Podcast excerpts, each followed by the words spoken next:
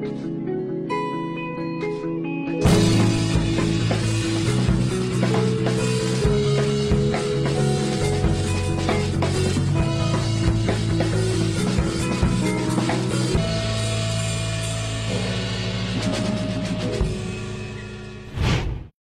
迎来到职人介绍所，我是主持人程汉。上一期的节目中，我们请到了许同凯和田金顺两位医生，来给大家聊一聊医学生的生活和医生这个职业。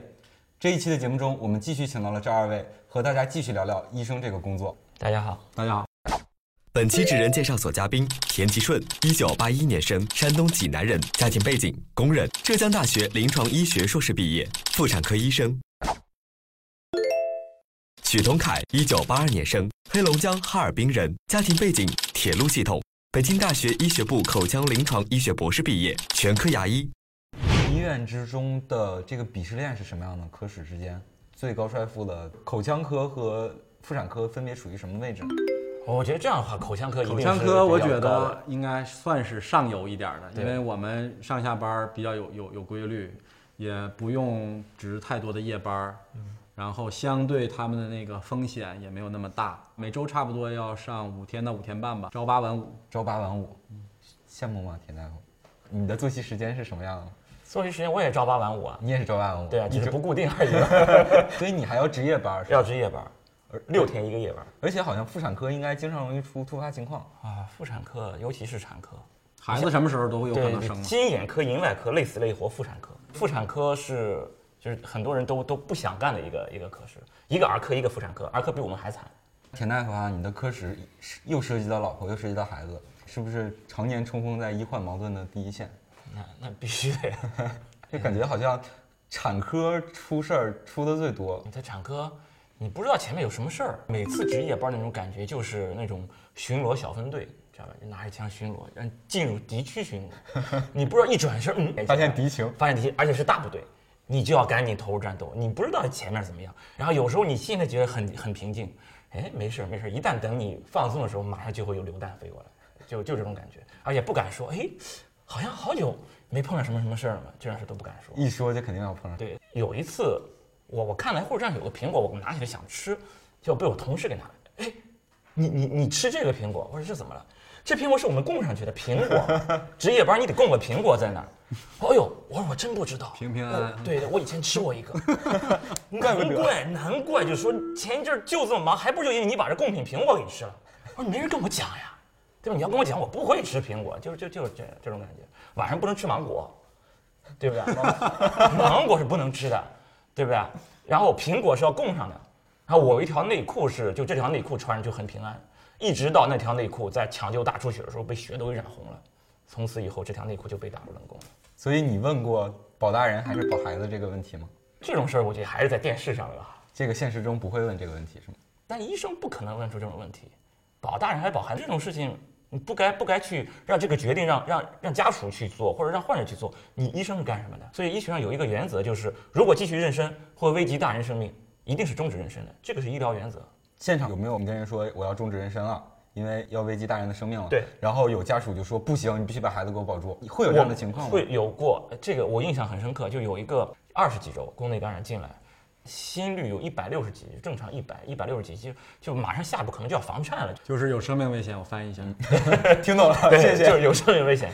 就这种情况，你明显你肯定是不能保胎。然后出去我一找家属谈话，结果这个人是没有结婚的，只有男朋友，找女方的直系亲属，他的父母在不在？然后过来一个大妈说啊，我是他妈。我说你要再继续保下去，可能你女儿要死了。我是用的“死”这个词儿，我觉得这个词儿特别刺激人。就是说，如果一个当妈的听到自己的女儿死这个词儿，我觉得他能跳起来。结果他说不行，要保这个孩子要保下去。但是我就吃惊了，怎么还有这样当妈的？我我我我就很不很不能理解。我说这样，你跟我一起到产房，来看一看他是什么状态，你就知道了。所以我就希望他能够看到这个现实之后，他能放弃这种想法。出来以后，他说：“那你听他的吧。”就走了。我在问患者本人：“你现在已经定下来了吗？你你妈妈也进来了，最终商量结果怎么样？”啊，那不是我妈。哎，他说是你妈，我才让他进来的呀。他说那不是我妈。他说他是男朋友的姑姑，他父母不在，全是男方这边的。当时我就很生气，你知道吧？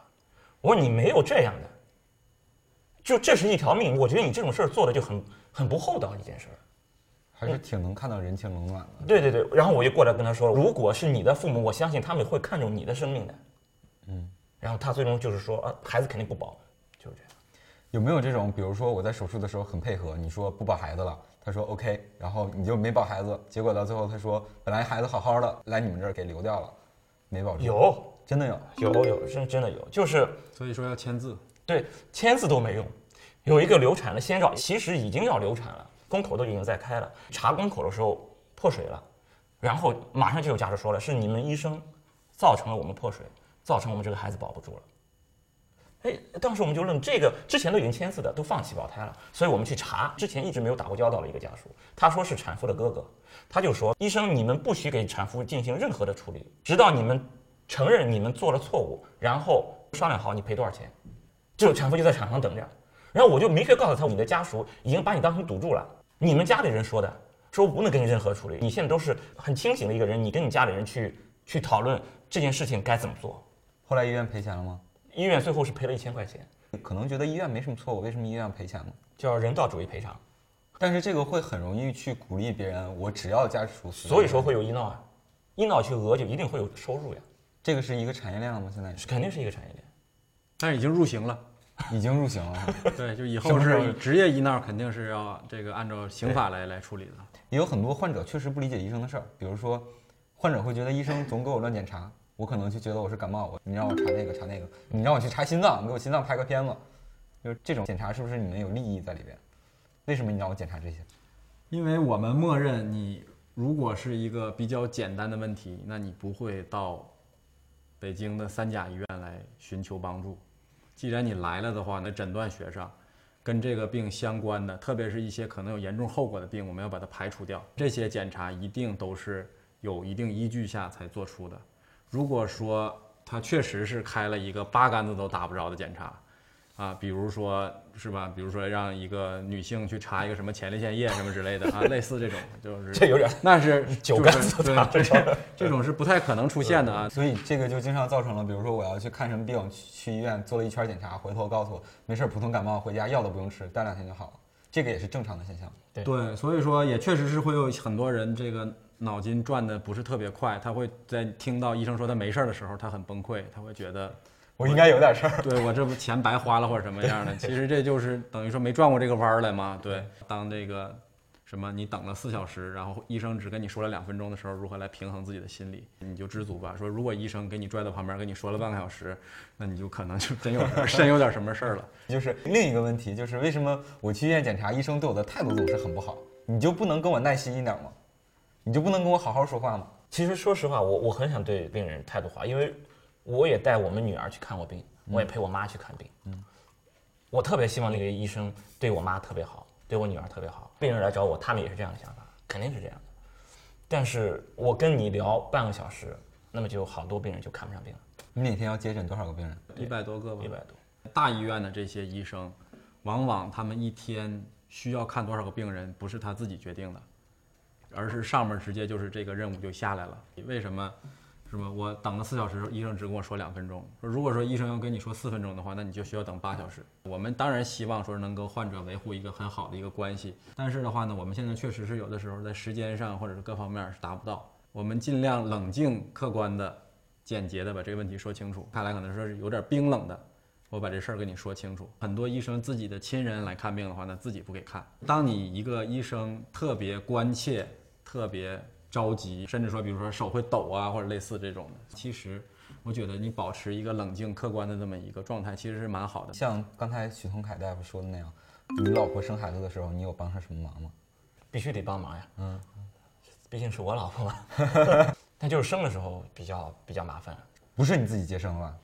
怎么说？剖宫产我去上台做了医助，我我我还是没那个胆儿去做做做主刀，为什么没这个胆儿？我怕关心则乱。对我怕太激动啊，或者怎么样。对，就是不要说医助了，就就是主刀肯定都已经就是做的很就熟练，但就是那次，哎呀，我我还是没敢。就是我们女儿出来那一刻，哎呀，我好激动，我们女儿，哎呦，我就看见她了，我就下意识我去拿血管钳，我要去给她夹脐带，哎，我愣了一下，不对不对不对，我该干什么来着？哦，对对，我我要去处理子宫。因为已经没法正常的去思考这些。对对对对对，在生产过程程中，你刚才说遇到了什么问题？大出血，大出血。产后大出血，体内人差不多四千毫升的血，他出了三千多。那个晚上我是真的是让我成长了很多，因为你不是保命啊，你你你还要还要有生活质量呀，你人不是说命。他才三十岁冒头生孩子，然后最终如果要留下很多很多问题的话，我都不知道我该怎么面对他。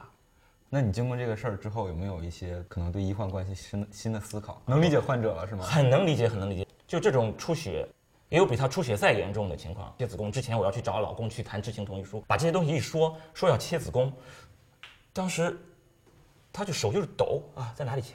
在哪里签，他就在那签自己的名字，有时候不不会写了。然后我会告诉他，哦，你的心情我知道，我子宫切掉，但你命保住，以后慢慢会好起来。啊，对对对，是是是是，他就这样。我说啊，我能理解你，我能理解。我经历过之后，我当时我根本就不理解人家，他想的比我想的多多了。跟这个患者继续过日子是他，不是我。我呢，我的这个这个时刻过去就过去了。病人和他的家属不是这样呀。他们还有几十年的路要走。我说啊，我我能我能理解你，其实不理解，真的是不理解。但是我后来我知道了，下次再有碰到这种事情，然后我还是拿着换拿着那个知情同意书，我说的话没有区别。你的心情我能够理解，但是又能怎么样呢？签字还是这样。一个患者他真的是一个很立体很立体的一个人，但是在他找找医生就诊的时候，已经很扁平化的。医生对一个患者的一个理解完全没有那么立体。如果你对他的理解的立体起来了，你还是什么都做不了，而且还是有可能会会影响你的判断。嗯，所以这个其实我觉得还是有点像悖论，就是你需要让自己冷变得冷冰冰起来。对，许东凯应该该在给亲戚和朋友看病这方面没有什么心理包袱，是吧？对，我会稍微强大一点。你会特别愿意给亲戚朋友看牙？如果说看的这个人是朋友，是是亲人，那肯定我觉得会，感觉还会反倒会好一些。他们会给予我无限大的信任。我也有同事，比如说。给自己的父母、老婆拔牙的话，可能会叫一个信得过的同事。拔牙的时候也会害怕，就是自己也下不去手嘛，就是可能就像田大夫，可能是属于细腻型的。对对对。另外，我这事儿也确实是相对来说跟他那个没法比，风险可能小很多，小得多得多。这个致命的话呢，只是理论上的一种风险，而不是说实际存在的。对。还有一个问题就是，现在挂号很难，那认识医生朋友是不是就可以加号？那总可以吧，也得看你跟医生的这个关系。所以现在咱们算朋友了，是吗？这个我一般加号的时候，我会翻一下咱们俩的短信记录，就是看有看逢年过节有没有给我发一条祝福的短信。明白了。好，非常感谢二位今天来到职人介绍所。如果知乎用户想跟二位取得更多的交流和了解更多医学方面的问题的话，可以关注许同凯和田吉顺的知乎主页。谢谢大家，谢谢谢谢。我叫思日，二十六岁。黄油相机，像 Instagram 一样，有可能五年内突破一千万用户吧。发红包，红包上限多大我就发多大。再做一个，啊，这不太可能，我还没没那么笨。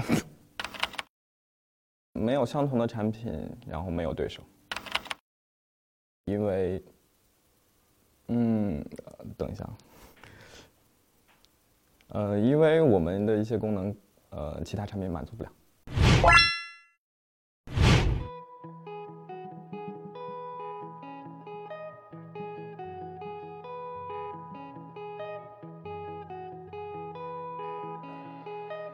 如何正确的使用电动牙刷？将牙膏挤满刷头。但是大家需要注意一点的是，一定是让把这个电动牙刷放到嘴里头，先左右抹一抹，把这牙膏在嘴上抹匀了以后，然后把嘴稍微抿一下再开机。要不然的话，如果说你在外边现在就开的话，那牙膏就会甩得到处都是。刷牙应刷满两分钟，每个牙面各刷三十秒。上牙外侧、上牙内侧、下牙外侧、下牙内侧。用牙刷左右刷动牙齿与牙龈交接处，每颗牙刷一到两秒。前牙内侧需将牙刷立起来刷。我给大家带来的新技能如何进行刷牙，今天就到这里结束了。希望大家都能够回去把牙刷好。